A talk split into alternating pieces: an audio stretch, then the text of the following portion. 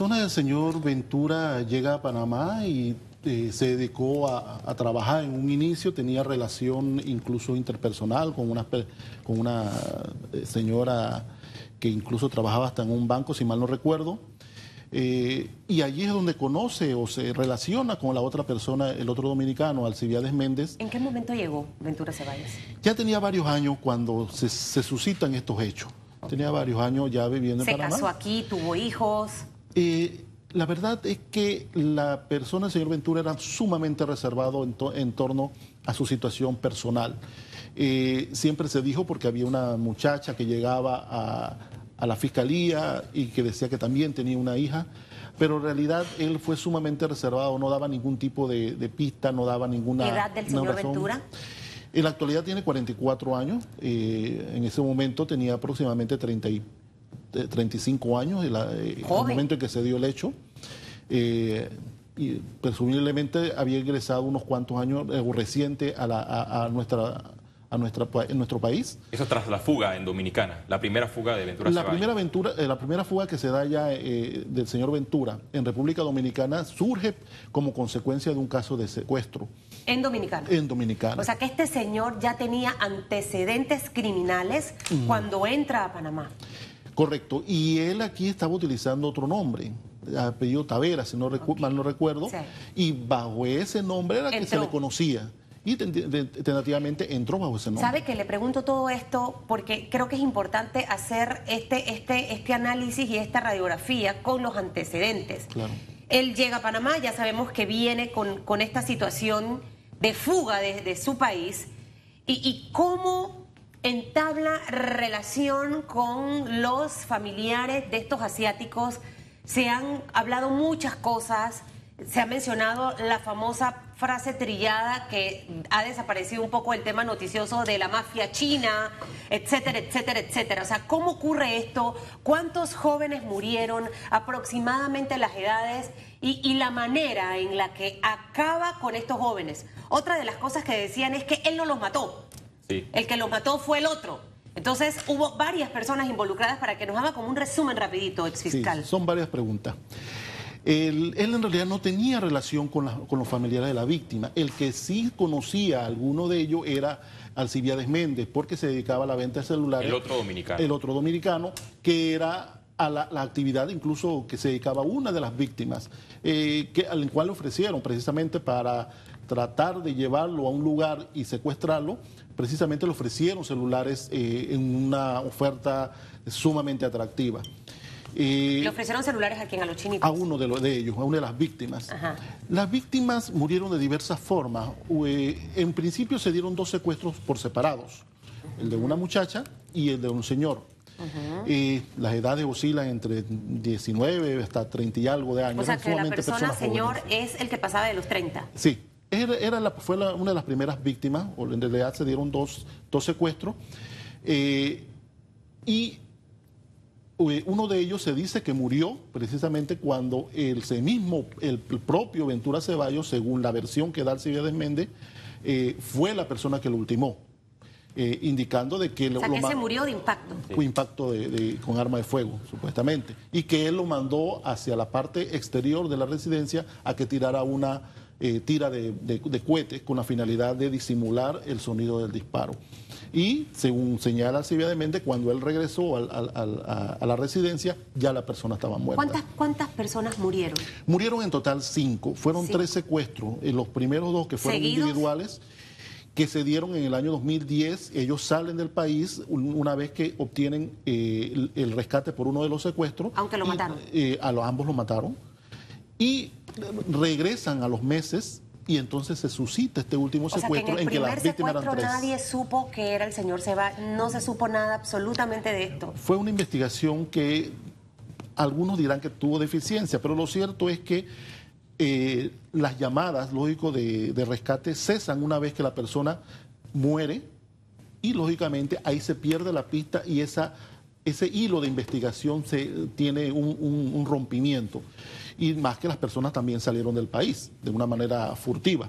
Susan, también para poner en, contexto y que eh, nuestros televidentes y radioescuchas sepan, el abogado Sofanor Espinosa fue el segundo eh, fiscal que llevó la causa, porque el primero fue Dimas Guevara, y usted eh, fueron tres, tengo entendido, los que contribuyeron para lograr la condena de 50 años por, esto, por este homicidio. Bueno, cinco personas murieron. Y lo que se preguntan mucho es si detrás de Ventura Ceballos existe una organización criminal, porque el señor se ha fugado tres veces. Y, aparece ser... Dos en Panamá, ¿no? Dos en Panamá y una en República Dominicana. Y hay que tener dinero para poder efectuar una fuga.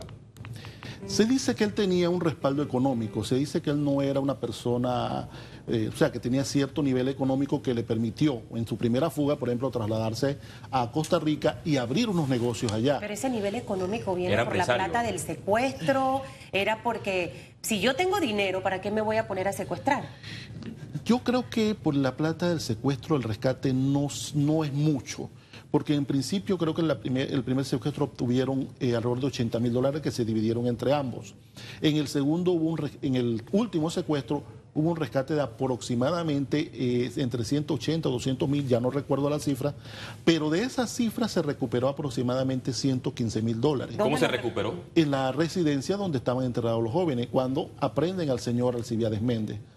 Él tenía una bolsa, él había dado una pequeña cantidad a Ventura Ceballos, lo engañó, dijeron no, no, no, no dieron la totalidad del, del, rescate, pero dieron una, cantidad tal y le entregó una suma que no era alta. El otro dominicano, este señor, que fue el cómplice de Ventura Ceballos, también tenía antecedentes criminales.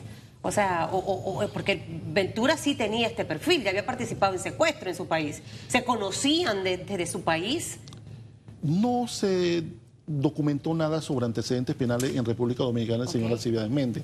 Él sí tenía bastante más tiempo en nuestro país. Casado, con familia. Eh, tenía su pareja, tenía familiares, pero no, no formal, sino relativamente ¿Él está detenido en este momento? Sí, él está detenido. ¿Su condena de cuánto es? Es 50 años. Igual de 50 años. En la cárcel estaban separados, están en pabellones distintos. Eh, tengo se, entendido que se enemistaron por el tema del, dinero este que le, prácticamente le, robó el otro señor Méndez Aventura Ceballos. Entre ellos se estafaron. Eh, Pero tengo entendido que ellos estaban al inicio en, en una sola celda porque circuló hace varios años un video donde uno le reclamaba al otro, el señor Alcibiades decía que él era un ciudadano normal, un dominicano normal aquí en Panamá y que se dedicaba a la venta de celulares y que en ese momento llegó Ventura Ceballos a cambiarle la vida a, cosas malas. Sí, correcto. No estaban en la misma celda, estaban en celdas próximas y ahí fue que Ventura logró grabarlo, haciéndoles preguntas y la otra persona respondió algunas cosas. Ese señor Ventura Ceballos es un carácter en el crimen. O sea, para mí, a mí me gustan todas estas series de este, gringas y de verdad que su manera de operar, eh, te das cuenta que estás frente a un criminal de alto perfil.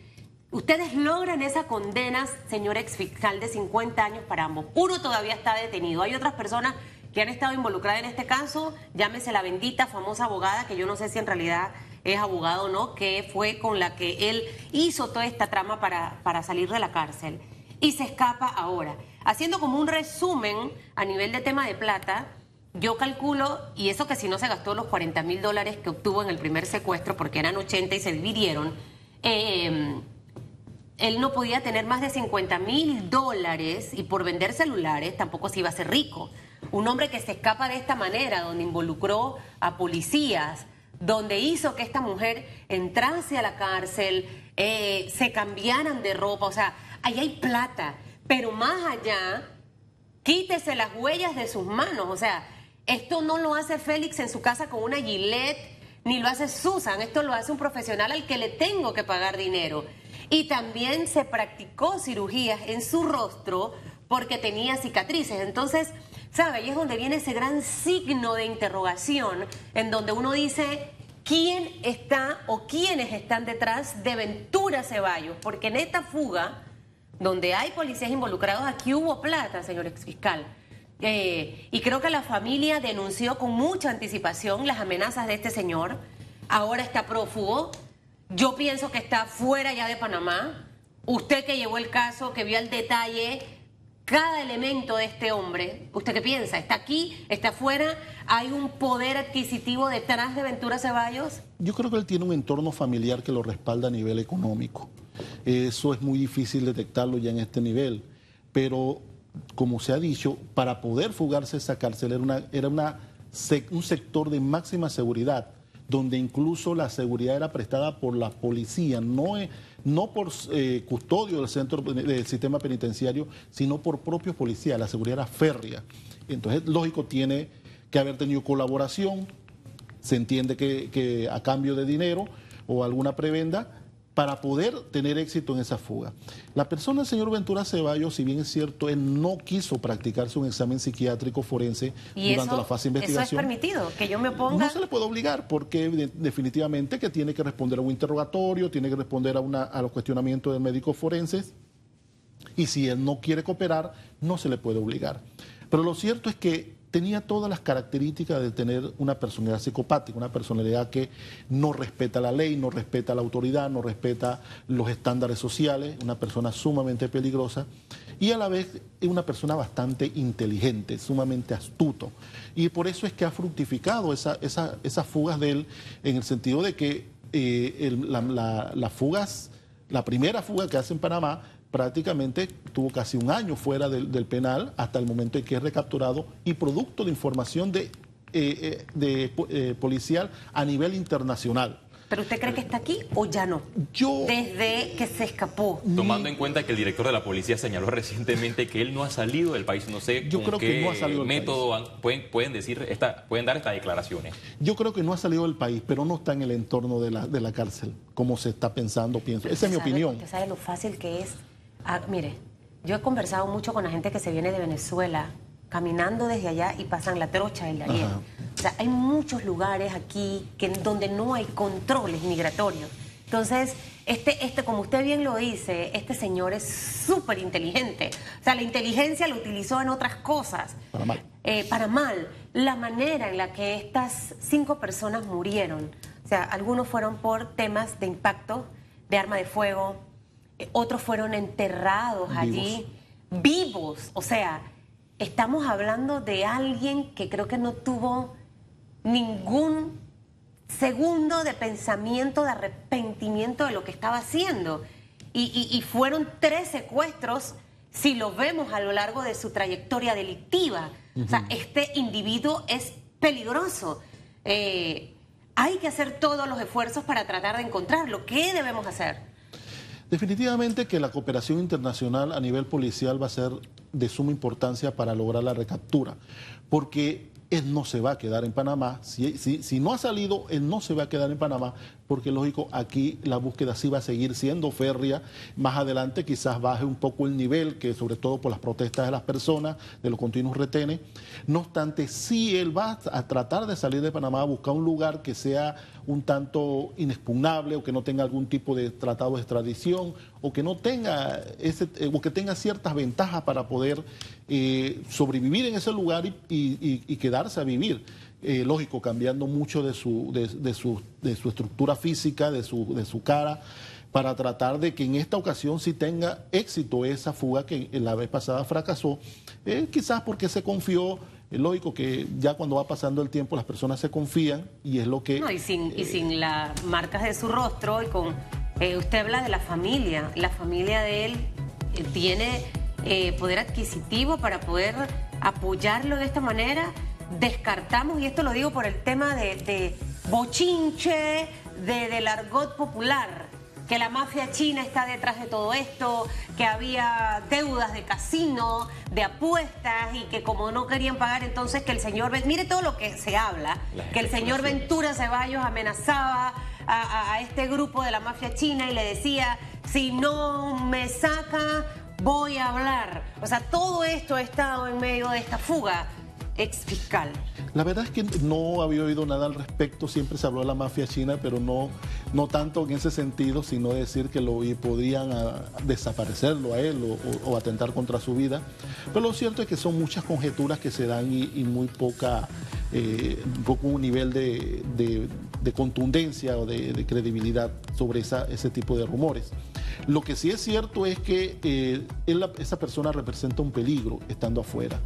En un momento dado, quizás no en Panamá, pero puede volver a caer en este, estos actos delictivos de esta naturaleza, eh, pese a que en Costa Rica ya él tenía una especie de, de- de- de haberse, haber o de tener varias empresas o varios negocios pequeños, económica. ya tenía una estructura que, que lo que se pudiera investigar también es cómo si esa, después de su recaptura, si esos negocios siguieron vigentes, si había alguien al frente y si de ahí salieron todos los emolumentos con la finalidad de sufragar esta fuga actual. Es- sería muy importante también eh, ese hilo de investigación. Interesantes declaraciones, Susan, del ex fiscal de la causa Sofanor Espinosa. Estos temas a a veces- hay que tratarlo No, a veces quisiera en varios bloques para... a la reportería, trabajar esos reportajes investigativos con todos esos detalles. Pero, señor exfiscal, ahora usted me califica a los diputados, vamos a ponerlo también. Ya los calificó este movimiento, ¿no? ¿Cómo es que se llama? Fundación Espacio Cívico. Diga la pregunta, ingeniero. Una iniciativa ciudadana creó una herramienta para fiscalizar y monitorear a los diputados. ¿Qué piensas de esta propuesta que busca evaluar el desempeño de los diputados en la Asamblea Nacional? Usted opine y desahógese esta semana. ¿Usted le parece que estén calificando a los diputados? Es una buena iniciativa. Yo Usted como pienso- exfiscal lo, lo, lo, lo monitoreaba en su rendimiento, ¿verdad? Sí, claro. ¿Cuántos casos cerraba? ¿Cuántos no sé qué? Rendición de cuentas. Así que mire, Anualmente se hacía. se anualmente. Llévenme a mí de medidora. 7.56 minutos, don Félix. Vamos a la pausa, ¿le parece? Vamos a la pausa y seguimos.